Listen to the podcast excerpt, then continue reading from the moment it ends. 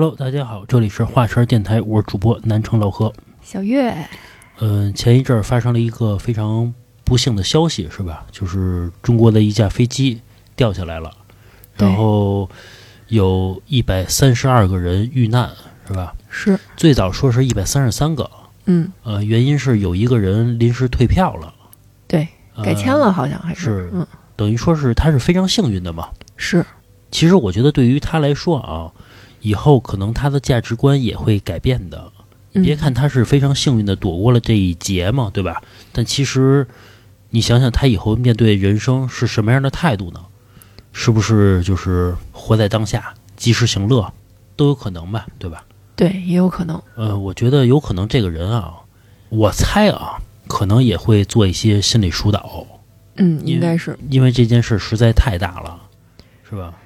对他其实已经不能单纯的用什么后怕来形容了，因为他虽然是躲过了一劫，但他真真切切的是跟死神叫擦肩而过。嗯嗯嗯，是。关于这期节目嘛，我们其实也会想到了一些我们生活中发生的一些事儿，对吧？不光是我们身上发生的故事啊，然后发现听友呢，他们也经历过一些生死一瞬间的事情，是吧？对，这些可以叫细思恐极，嗯或者说真的是叫千钧一发的时候从这个死神手里逃出来了。是，然后我们也收集了一些这样的故事吧，分享给大家嘛。然后我在收集这些故事的时候，我真的觉得啊，能逃过一劫的肯定算是幸运者或者幸存者嘛。嗯，那么肯定是那些没有逃出来的人就没有机会给咱分享这些事儿了。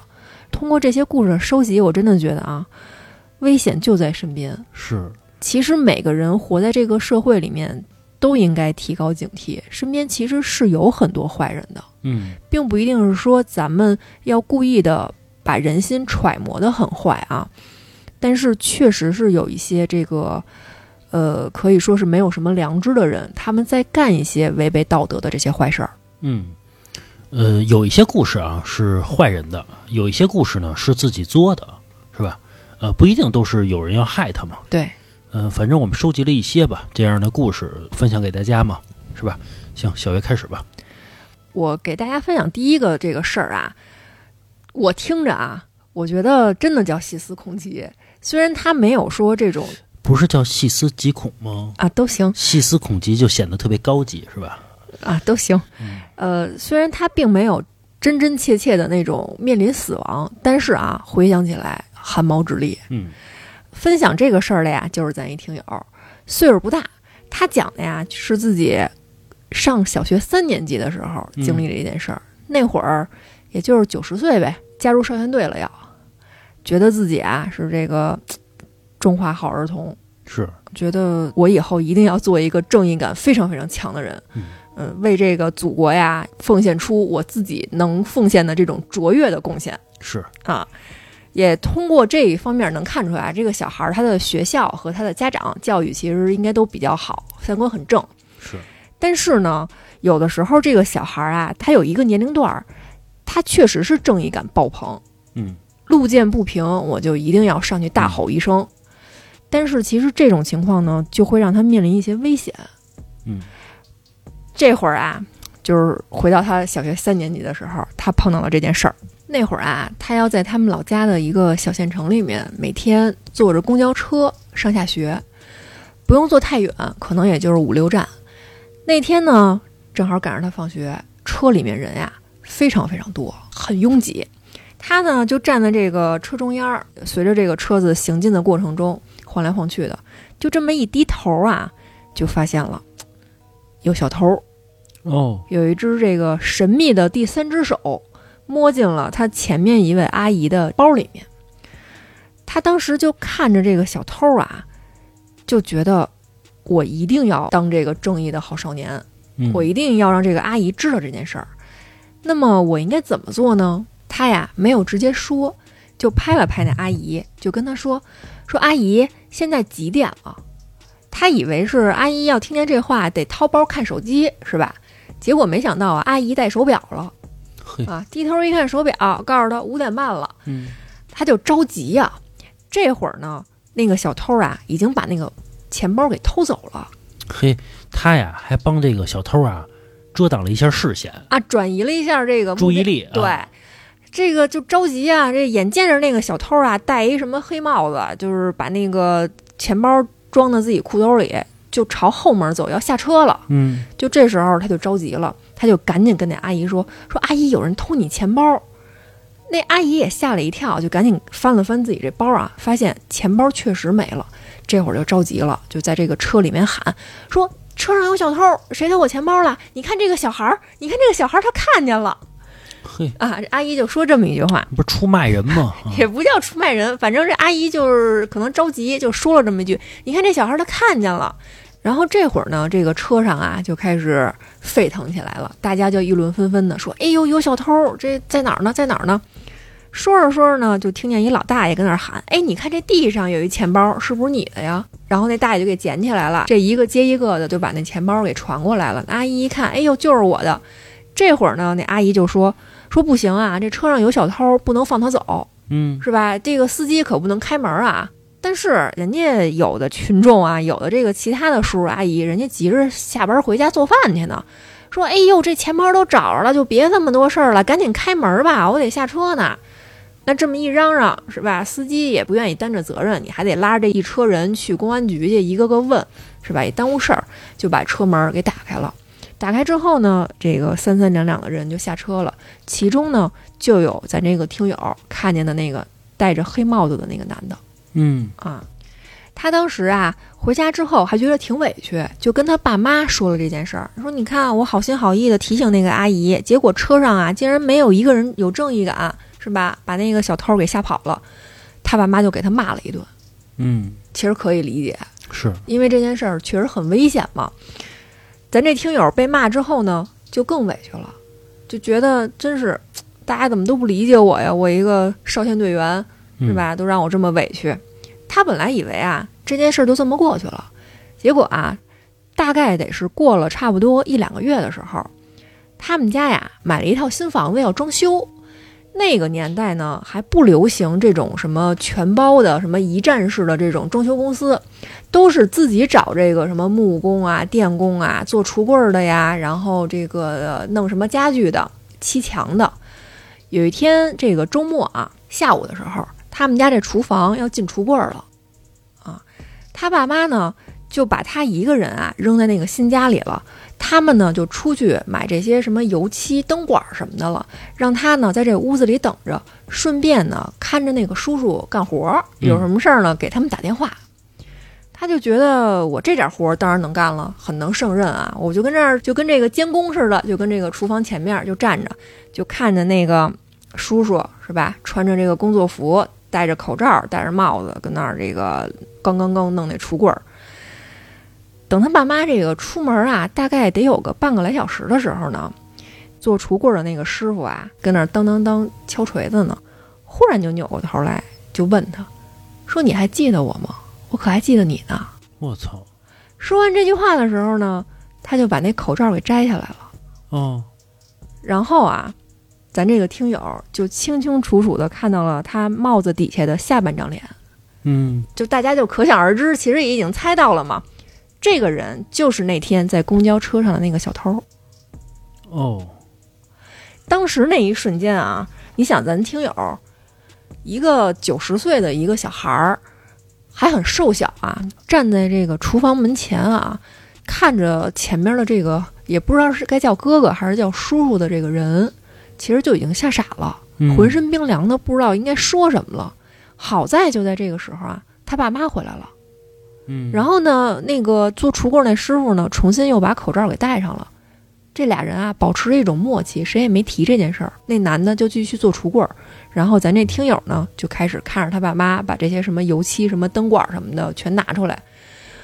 这件事儿啊，直到那个男的把他们家这个所有的橱柜儿都给弄完之后，他也没有再跟他爸妈提，因为他不敢再跟他爸妈说了。他当时下意识的一个想法就是，如果我再跟我爸妈说，他们肯定还会继续骂我，嗯因为他觉得这件事儿，大家肯定都觉得很危险、很后怕嘛。如果说当时他跟他爸妈说了，爸妈只会责怪他，你为什么要在车上出这个头？哦，你要不出去头，什么事儿都没有。对，因为你想想，有时候家长他特别担心你的时候，他会生气，他会着急。你说这个他们出去了是吧？把他们的儿子跟这么危险的一个人留在一起，万一出点什么事儿呢？后来这个听友长大以后啊，他就分析说，那时候他们这个小县城其实确实有很多农村来县城里面务工的这些人，他们就会干一些这种散活，比如给人腻腻墙，或者说搬搬东西什么的。除了工资之余，可能会做一些这违法犯罪的事儿来补贴这个家用吧。啊，这还是少数啊。这还啊，对对对对对，是肯定的。这个不能说人家打工的人是这个都是小偷，而是说小偷可能会有兼职干的一些打工的事儿，只能这么说啊。啊，对，我觉得这个小偷啊胆儿也够大的，是他敢这个暴露自己，直接就跟那小男孩说：“这个我就是那小偷，够嚣张的。也没准儿啊。这小偷是不是也没想那么多，就对他印象特深？我就说了，就是我还记得你呢。哦”哦，反正这个事儿，如果说他当时要是有什么过激的行为，啊，对吧？比如说跟那小偷就骂起来了。嗯，那可能那个小偷会有点什么，反正意想不到的事儿吧，是吧？对。其实我觉得咱这个听友可能在经历这件事儿之后，他在见义勇为或者做好人好事儿的时候，可能会有点畏惧了，因为这件事儿太阴影了。我觉得，嗯嗯，是这个事儿啊，让我想起来我小时候发生一件事儿。我大概上小学二三年级的时候，周末下午出去玩儿去嘛，我妈跟我爸呀给了我两块钱，就是零花钱嘛。结果呀，没出去半个小时，让那帮大孩子呀给我劫了，嗯啊，就劫钱嘛。是其实你现在想想啊，就劫两块钱是吧？你说叫事儿吗？也叫事儿，也不叫事儿。但是对于我当时来说啊，你跟人搏斗来着。那肯定不是乖乖的给嘛，对吧？反正啊，我那个年代不给就挨打，嗯然后就给了呗。给完之后呢，我就跟我爸妈说了，我说这个有人劫我钱，你知道我爸妈怎么说吗？谁让你出去玩去了怎么不劫别人就劫你啊？谁让你出去玩去了？你在家写作业，人能劫你？其实也形成了一个逻辑的闭环。你这句话也没有什么漏洞。是你跟家乖乖睡觉，能劫你吗？当时我就特别不能理解，我就觉得是他们劫我钱是他们的错啊，嗯你怎么能骂我呀？是是，但是确实站在家长的角度上想，你不出去什么事儿没有，也没有错，可能是角度的不同吧，是吧？对，行吧，我再分享一个故事啊。这个故事呢是咱们一个听友给我分享的。这个听友啊是一个女孩，叫小张。她说呀，她在十六岁左右的时候啊，发生了一件事儿。那会儿啊，她上高二，她的父母啊属于那种长期出差的那种工作，所以啊，她就一个人住。其实啊，小女孩一个人住其实挺危险的。上学还好，这大早上的，你要说这放学呀，有的时候天儿都擦黑了，尤其是这个冬天，是吧？所以啊，这小张每次一放学就赶紧回家，就生怕呀在这个路上遇到危险。哎，值得说一下啊，咱们这听友啊长得挺好看的啊，我看过他那头像，反正啊就是怕遇到个坏人物的。但是啊，这个凡事儿也有例外，不是说每天都能按时回家的。就有一天啊，这个小张放学的时候被这个老师啊留下来了啊，因为这考试啊不及格啊，让他这个补课，一补课啊就是两个小时。当挺负，责。当年这个老师啊还是非常负责任的，是吧？后来啊，补完课之后，这小张啊从学校出来的时候，天儿啊已经全黑了。然后这小张啊就坐上了公交车回家嘛。等这小张啊下了公交车，往自己家这小区走的时候啊，他就隐约的感觉到他身后啊有一个男的跟着他，穿了一身军大衣。他这时候啊就加快了脚步，赶紧走进了他所住的这个小区了。当他走进这个小区的时候啊，他时不时的啊就回头看，他发现这个男人啊还在不远处跟着他呢。然后啊，他就赶紧跑进了自己家的这个楼门洞里边，赶紧摁了电梯。就在他等电梯的时候啊，他特别紧张，他就怕这个男人啊跟上来，于是啊，他就死死地盯着那个楼门，心想着可别出现，可别出现。这个电梯啊，你赶紧下来吧，赶紧下来吧。这时候电梯打开了。那个男人啊没有出现，于是啊，这小张就赶紧回了家。进了家门之后啊，刻意的把这个锁呀反锁了，并且啊告诉自己，这个呀一定是个巧合，也许人家就是顺路呢，是吧？结果到了第二天放学的时候啊，小张正常的回家嘛。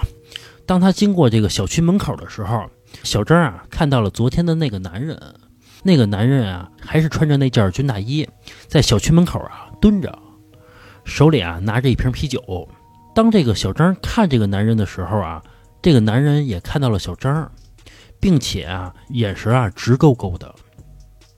小张啊这时候赶紧躲开了那个男人的眼神嘛，然后加快了脚步回了家。等他进家门之后啊，他发现他的心跳啊特别的快，就是吓坏了。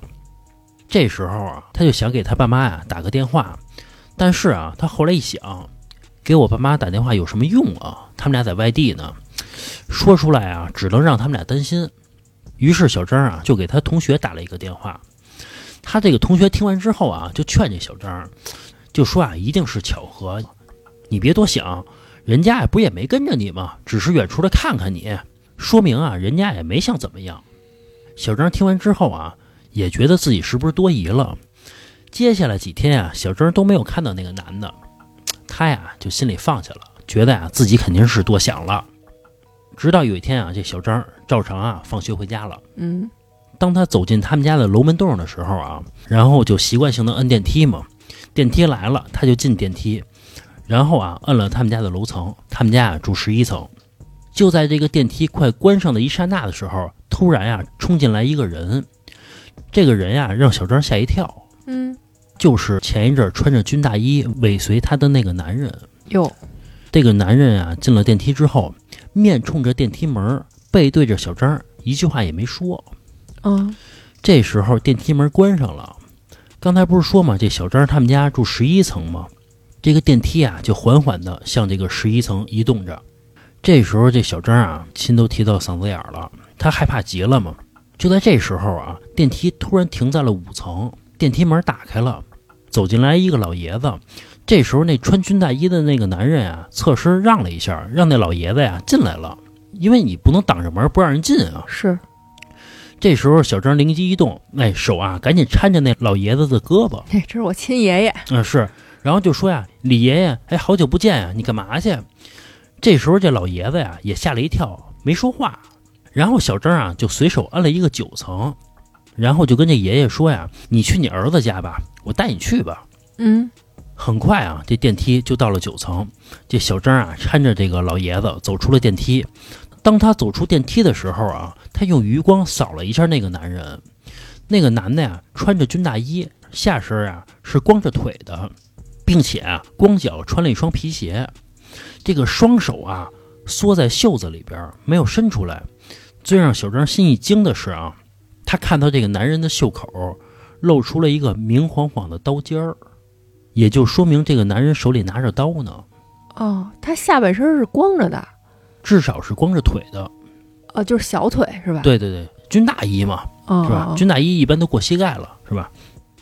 然后这小张啊搀着这老爷子出了电梯之后，那个男的啊并没有走出电梯来，然后电梯门就关上了。并且啊，电梯缓缓的上去了。这时候，小张啊丢下了老爷子，飞快的跑下了楼。说是跑啊，其实就是蹦下去的。就是说那个楼梯台阶儿都不走，直接一层一层的往下蹦。嗯，说明啊，他真是害怕了。到了楼下之后啊，这小张直接报了警。警察到了之后啊，直接把这个小区啊给封锁了，并且很快的抓到了那个穿军大衣的男人。抓到了那个男的之后啊。警察发现这个人啊，外边只穿了一件军大衣，里边什么都没穿。哎呦，里边是裸着的，并且啊，在小张他们家的楼道里边发现了一把长达二十厘米的刀。嗯，警察把这个男人带走之后啊，经过调查，发现这个男的啊是一个惯犯，总干一些这个猥亵妇女的事情。啊，十多年前啊，就因为强奸妇女被判过刑。没放出来多长时间啊，就发现这个男的在地铁上摸女的胸啊，在一个公交上摸女的屁股。总之啊，这种事儿没少干，也因为这种事儿啊，没少被拘留，直接给他关起来，关一无期得了。总之吧，就是一个色情狂，也可能啊有某一些癖好。这个小张听完之后啊，特别后怕，他有时候在想啊，如果说那个老爷子没有上电梯，将会发生什么事儿啊？其实我觉得更可怕的还在后边呢。这人是不是早晚得放出来啊？知道他们家住十一层，是。咱们再说回这老爷子啊，这老爷子怎么就全程没说话呀？并且啊，正常情况下，刚才说这老爷子从五层开始坐电梯的，对吧？他怎么就按一个上的电梯呢？因为正常情况下，比如说出这个楼，他应该按一个下的电梯啊，对不对？后来啊，这小张找到了这个老爷子啊，买了点这个礼品，表示感谢嘛。后来就问这老爷子这个问题了，说你怎么按这个电梯按一个上啊？后来这老爷子呀，挺有意思的。他说呀：“我呀，快九十了，脑子呀糊涂，摁错了，就是我分不清楚这个电梯应该怎么摁。比如说啊，我在五层，这电梯在一层，我希望它上来，于是我就按了一个上啊。但是正常情况下，比如说咱们在五层想去一层，咱不是应该按下吗？对。然后这老爷子分不清楚，他按了一个上。小张就问他说：“那个我叫您爷爷的时候，您怎么没说话呀？”这老头说啊：“我吓傻了。哦，就是说你突然叫我，我愣住了，我脑子没反应过来。我以为他耳背呢。啊，然后这个说你到最后你把我放在九层，然后你跑了，我也一直纳闷呢，为什么呀？等于说其实误打误撞啊，救了小张一命，是吧？小张也确实挺幸运的。是，后来然后就警察就问他呀，说你干嘛把这老爷子扔在九层啊？这小张说呀，这个男的呀，肯定不会对这老爷子做什么。你想，一九十岁一老爷子，他能怎么对他呀？反正这小张就把这老爷子给扔那儿了啊。其实我一想啊，比如说一女孩回家后边跟着一个特别可怕的男的，嗯，我是觉得你进了这单元门啊，要是我，我可能爬楼梯爬到二层，然后我摁电梯去。我觉得这是不是也是一方法？但是咱们这故事是他都进电梯了，我说就是一开始嘛。哦哦，就一开始他第一次发现那个男的跟踪他的时候，他不是这个摁电梯等着那个电梯，然后心里想电梯快点下来吧，因为我觉得要是我，我可能比如走到二层或者走到三层，我再摁上，让那男的没发现你呢，对他找不着我呀。是，但是你听过一句话吗？就是不怕贼偷，就怕贼惦记。是，总之吧，挺可怕的。我之前啊有一个经历，就有一次啊，我走夜路，我前面啊有一女的也在走路。我刻意的啊，把这个距离保持了一段儿，躲人远点儿啊，保持了一段距离。后来我发现这女孩啊，故意走路特别慢，她想让你走前面啊，对她想让我走前面去。但是啊，我发现她走在我后边的时候，我没有安全感。你俩手拉着手，虽然她是女的，你要走夜路的时候，后边有一个人，你也会没有安全感的。嗯，是。啊，你不知道他在后边要对你做什么？对我之前也是碰上过男的走在我后边，我也会害怕。但是我感觉到啊，他可能似乎也愿意离我一点距离，他的意思是想给我点安全感。啊，是，都给彼此一些安全感。嗯，其实是有这种害怕的感觉的。而且你看咱们这听友小张啊，他是父母在外地，他一个人住，尤其还是不到十八岁，我觉得。真挺害怕的，是我之前好像也在节目里面说过，我上高中还是上初中的时候，我爸爸经常要去这个外地出差嘛，一走就走一个礼拜。那会儿啊，因为这个老小区，街里街坊的虽然不知道姓什么叫什么，但是好像就谁家里有点什么情况，大概可能都了解那么一点儿。嗯，然后就是有差不多那么一个礼拜的时间，天天晚上十一点就有人敲我们家门。嗯，你不是说一个陌生男的吗？是吧？对。就是很吓人，嘣嘣嘣敲两下就走。哦。然后我妈有一次在阳台上看到嘛，就看到有一男的穿一个那种跟雨衣似的那种大衣，然后戴着帽子，然后贴着边走了。是够害怕的。对我妈还这个报警，报了两次警。然后警察那意思是说，第一次的意思是说说这个，下回您要是再碰见呀，您就及时报警。第二个意思就是说，您看看，要不出了什么事儿，您再跟我说，因为警察也确实没有办法。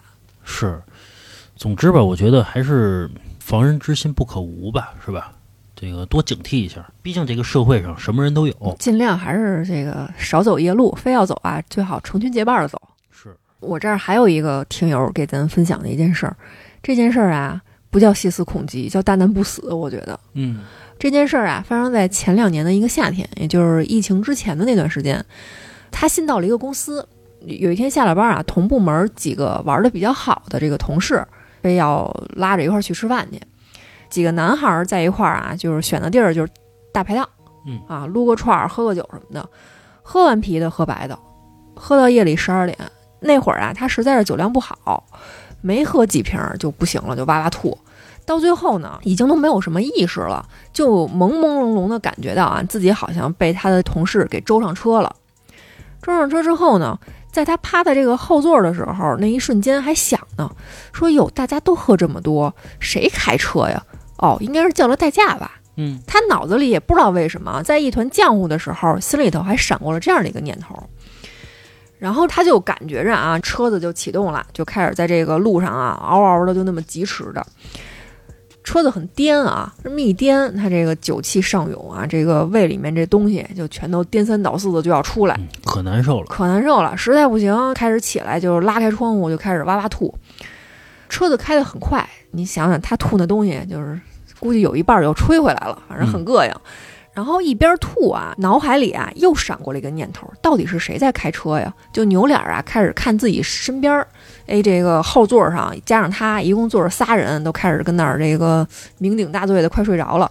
副驾呢还坐着一个，这个主驾驶啊是他们这里边儿按理说应该喝的最多的那个人。嗯明显的感觉到啊，那个人啊喝的这个满脸通红，就开始眼神就是那种亢奋的那种感觉啊，就开始攥着这个方向盘猛踩油门儿。他当时可能已经意识不到自己踩油门的速度是什么了。然后咱这个听友啊，就看着这个窗户边上疾驰而过的这个街景，那一瞬间真是吓得酒立马就醒了。嗯，就赶紧着就从这个后座啊就开始照着那人那大秃瓢、大秃脑袋就开始咣咣给了两巴掌，说你他妈快给我停车！然后那个男的就让他吓了一跳啊，就赶紧就把这车停路边了。然后咱这听友就开始对那人就破口大骂：“你这车上连着你带着五个人，你干嘛呢你？”就开始就骂那个人嘛，就非死乞白赖的说说不行，咱们今天晚上必须得找一代驾。到最后呢，在他这个好说歹说的这个劝诫之下，找了一个代驾来。到了第二天，他在跟他这些同部门的这些同事去聊这些事儿，所有人都觉得他小题大做，嗯然后反而会责怪他说你事儿真多，就不就喝点酒嘛？能有什么事儿啊？然后也是通过这件事儿之后，他就发现啊，有的人跟你三观不同，真的是没有办法在一块儿长时间的接触的。也就是因为这件事儿，他再也不跟他那个同组的那些同事去一块儿聚餐了。他觉得我怕早死，嗯，这就是咱听友分享的一件事儿。嗯，喝酒完了还是别开车啊。其实我觉得喝酒完开车啊，首先是对自己不负责，还有一点啊，他对路人的不负责。对，有可能他直接把路人给撞死了呢，对吧？其实我觉得咱宽限一点说啊，喝完酒开车不是分为酒驾跟醉驾吗？嗯是吧？我觉得咱这个酒驾咱都排除。如果说啊，这个人他确确实实是因为醉驾，这个血液浓度已经到了那个标准了，然后也能看出他整体的状态就是醉醺醺的，不正常了。因为这个撞死的人，是不是可以判他死刑啊？嗯，是。对吧？你这个事儿简直是有点太过分了吧？其实你说的这个驾驶这块儿啊，就是咱们听友给我分享一个故事，他讲的啊是他十八岁的时候，呃发生的一件事儿，其实让他记忆犹新。从此以后啊，他开车特别老老实实的啊。啊、咱们这个听友啊，叫小张啊，十八岁，一个男孩儿，在他十八岁的时候啊，他爸妈送给他一辆小奔驰。呵，其实啊，他爸妈本来不想给他买车，但是啊，你也知道这十八岁的孩子是吧？死央着这个，天天在这耳边啊来回来去的磨，最后啊，这家长啊没办法了，给他同意买了，买了一辆小奔驰。你也知道，这个十八岁的男孩儿，尤其这小年轻儿啊，这小男孩儿有一个不错的车，撒欢儿了是吧？在这个女同学面前，嗯来回炫耀着，是是吧？十八岁的孩子开着奔驰，嗯，学校里的最强王者这世界能容得下他吗？是吧？就差起飞了。其实这物以类聚，人以群分啊。他家境不错，能给他买得起奔驰，也就是说，他身边的朋友都是这 BBA，所以啊，他们出去玩都是这个三三两两的啊，开着车出去玩去。这时间长了啊，这生活呀就难免啊变得无聊了。嗯，该找刺激了。那不得找点刺激吗？后来呀，他们举办了一个活动，每天晚上啊去这山上啊飙车去，嘿，炸山。嗯，秋名山车神嘛。是，其实啊，他们才十八岁，也没经过训练，尤其这十八岁的小孩啊，也没有那么多的钱。就是说，这家境是不错，给你买了一辆奔驰，这车呀也没有钱去改。其实正常情况下，这跑山啊，应该是把这车给改喽。你不改啊，其实这车的稳定性啊，其实不强的。嗯但是啊，他们跑的还特别快，为什么呢？因为胆儿大，啊，因为十八岁，这油门啊真敢踩。没死过。是，后来有一次啊，让咱们这听友小张长记性了。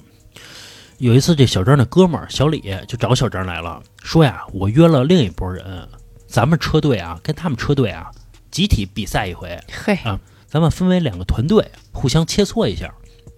我觉得接下来发生的事儿啊，有点玄学了。嗯这小张啊就特别兴奋嘛，特意啊把这车啊洗了一遍，擦的倍儿干净，立正的，就要去比赛去嘛。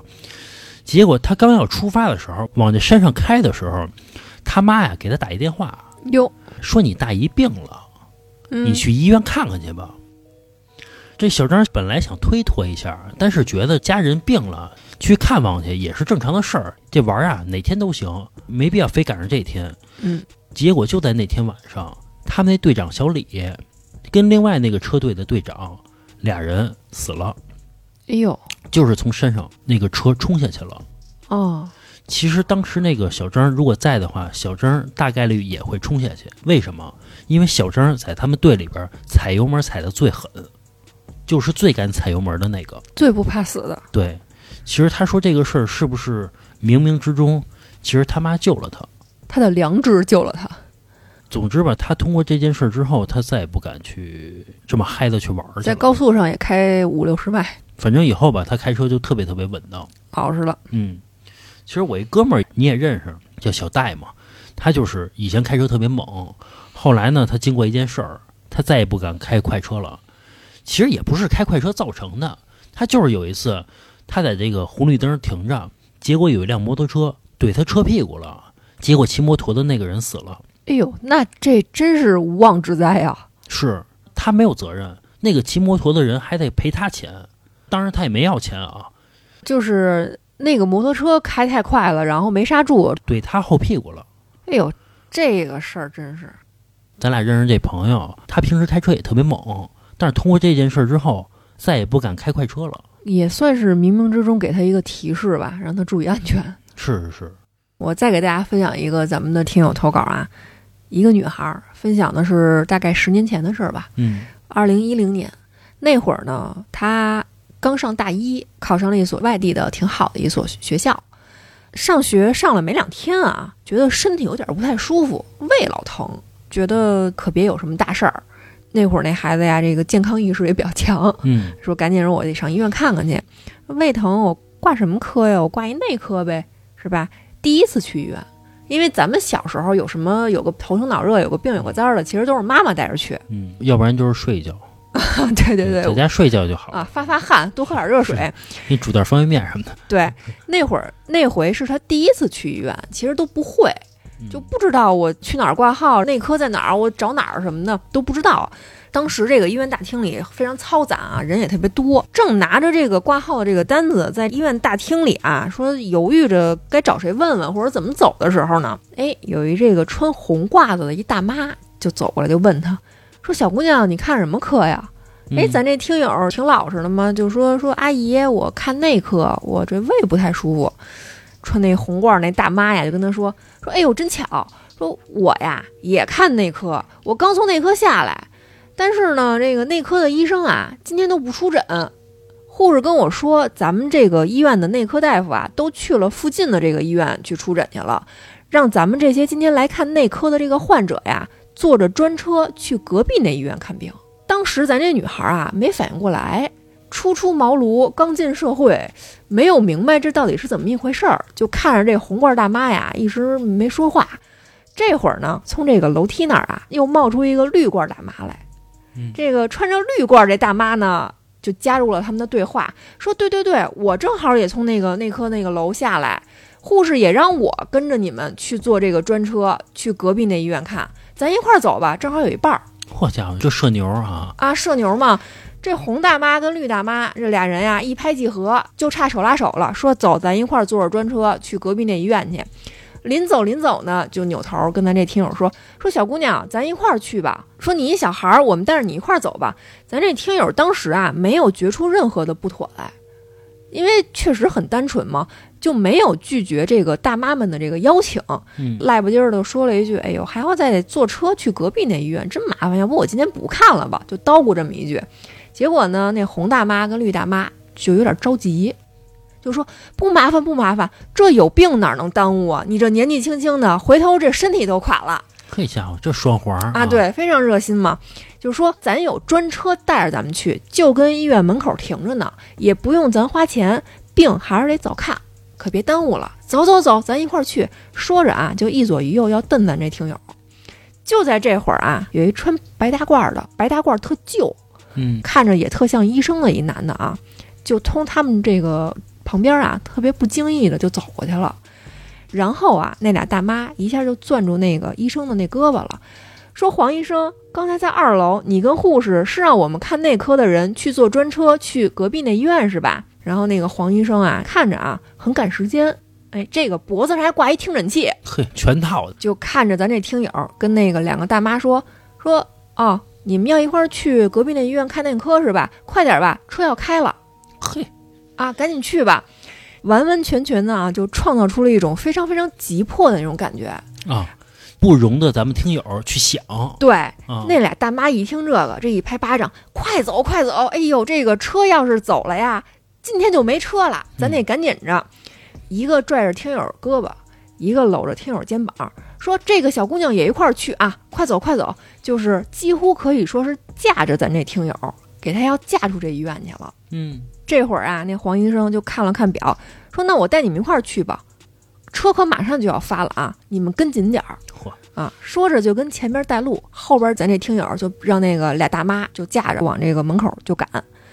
当时呢，咱这听友胃不舒服，又有点低血糖，就没反应过来，脑子一片浆糊，就被这帮人啊就鼓求着就出了门了。一出门啊，就发现这个街边上停着一辆白色的小面包车，有点脏，看着那个车牌号啊还不清晰，反正就是脏不拉几的那么一辆车。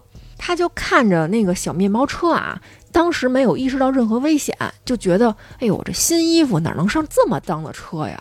嗯，就想甩开那俩大妈，说看什么病啊，我不去了，我下回我自己坐着车去不就完了吗？就说这么一句话，结果啊，那红大妈跟绿大妈就急了。就开始上前啊，就掐着咱这个听友的胳膊，说不行啊，姑娘，这病可不能耽误，快上车，快上车！就开始架着咱这听友啊，就往这个车里面要塞。这会儿呢，这面包车这个车门就被人从里边给拉开了，然后这俩大妈就几乎啊，快把咱这听友半个身子都给塞进去了。然后咱这听友就隐约看到啊，车里头一个人都没有，所有的这个座位啊都是放倒的。哦，那车啊，就完全变成一个小货车了，一个病人都没瞧见。然后咱这个听友就开始在这个街上大喊，就说：“我说不去就不去，你们别碰我。”这会儿呢，站在旁边那个黄医生伸出了这个第三只手，就开始一块儿帮着那俩大妈要把咱这听友往这个车里面去摁。然后咱这听友这会儿肯定也是意识到这事儿肯定不对了，就开始在这个马路边上就开始大声尖叫起来，说说救命啊，救命啊什么的。这会儿呢，人来人往的大街上就有这个人开始注意到这里了。嗯，然后呢，这个红大妈跟绿大妈以及那位黄医生就松手了，并且呢，咱这听友还觉得自己这肚子啊，不知道被哪个大妈给狠狠的踢了一脚。然后那仨人一溜烟儿的就上了那个车，车就开走了，就留下咱这听友一个人站在这个路边啊，非常凌乱。把这件事儿从头到尾的这个思绪重新整理了一遍，他就非常肯定，就觉得自己肯定是碰上人贩子了。嗯，我听他分享了这件事儿之后，我觉得这个套路未免有一些太高深了吧？不是太高深了，我觉得这个套路未免有点太低劣了，嗯，玩强行这一套。尤其咱们这听友岁数也不小了，不是那个你说小学生对吧？强行一搂就搂跑了，所以我觉得这个套路太低劣了。一点骗术都没有，就是完完全全的赶紧搂一个走。但我觉得他这个骗术其实还挺高明的。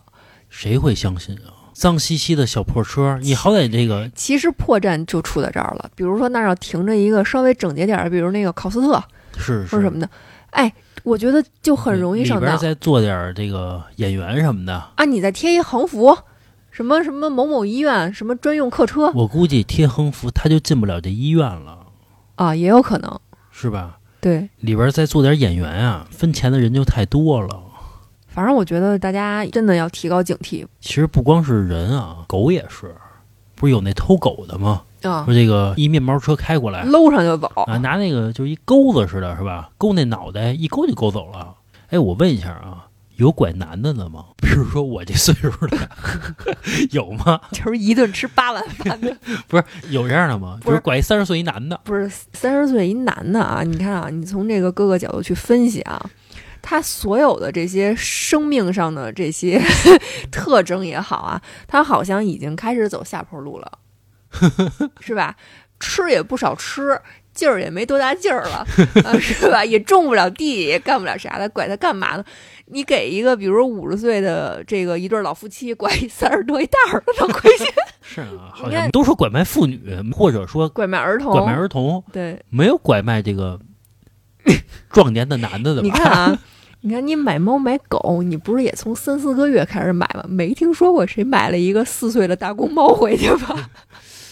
啊，是也是，啊你看，比如拐卖这个女的，比如稍微年轻点儿的，二三十岁的，她有生育价值。或者在哪怕是岁数稍微大一点儿的，她可能是也能卖给一些这种非常偏远的这些真正娶不上媳妇儿的这些老头儿，是吧？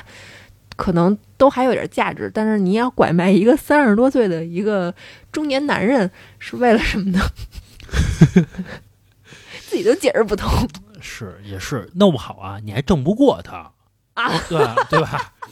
你再被三十岁男的给反擒有了有有有这个贩卖器官，啊！三十就是，那我呃拐一女的不就好了吗？他这个反驳能力还差，呃，他可能这个两条腿走路吧，拐卖女的可能是这个贩卖人口，拐卖一男的直接就嘎腰子了。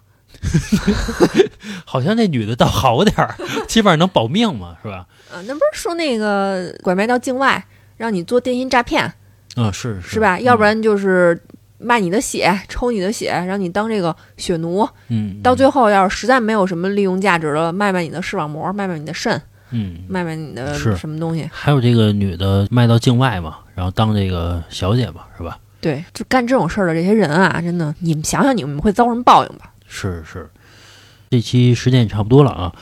人在社会中生存着嘛，我觉得小心为上嘛，对吧？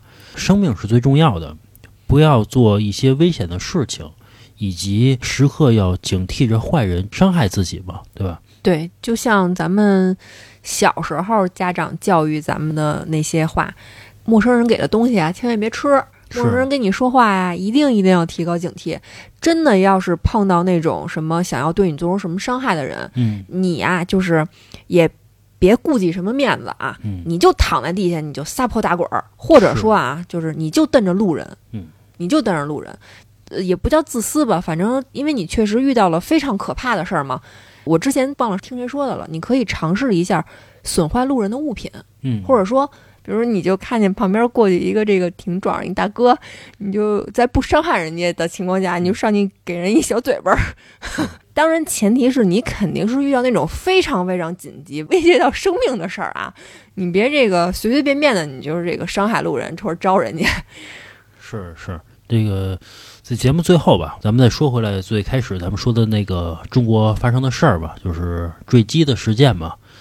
虽然吧，生还的概率不算太大了，但是还是祈祷着吧，是吧？能多活一个是一个，是吧？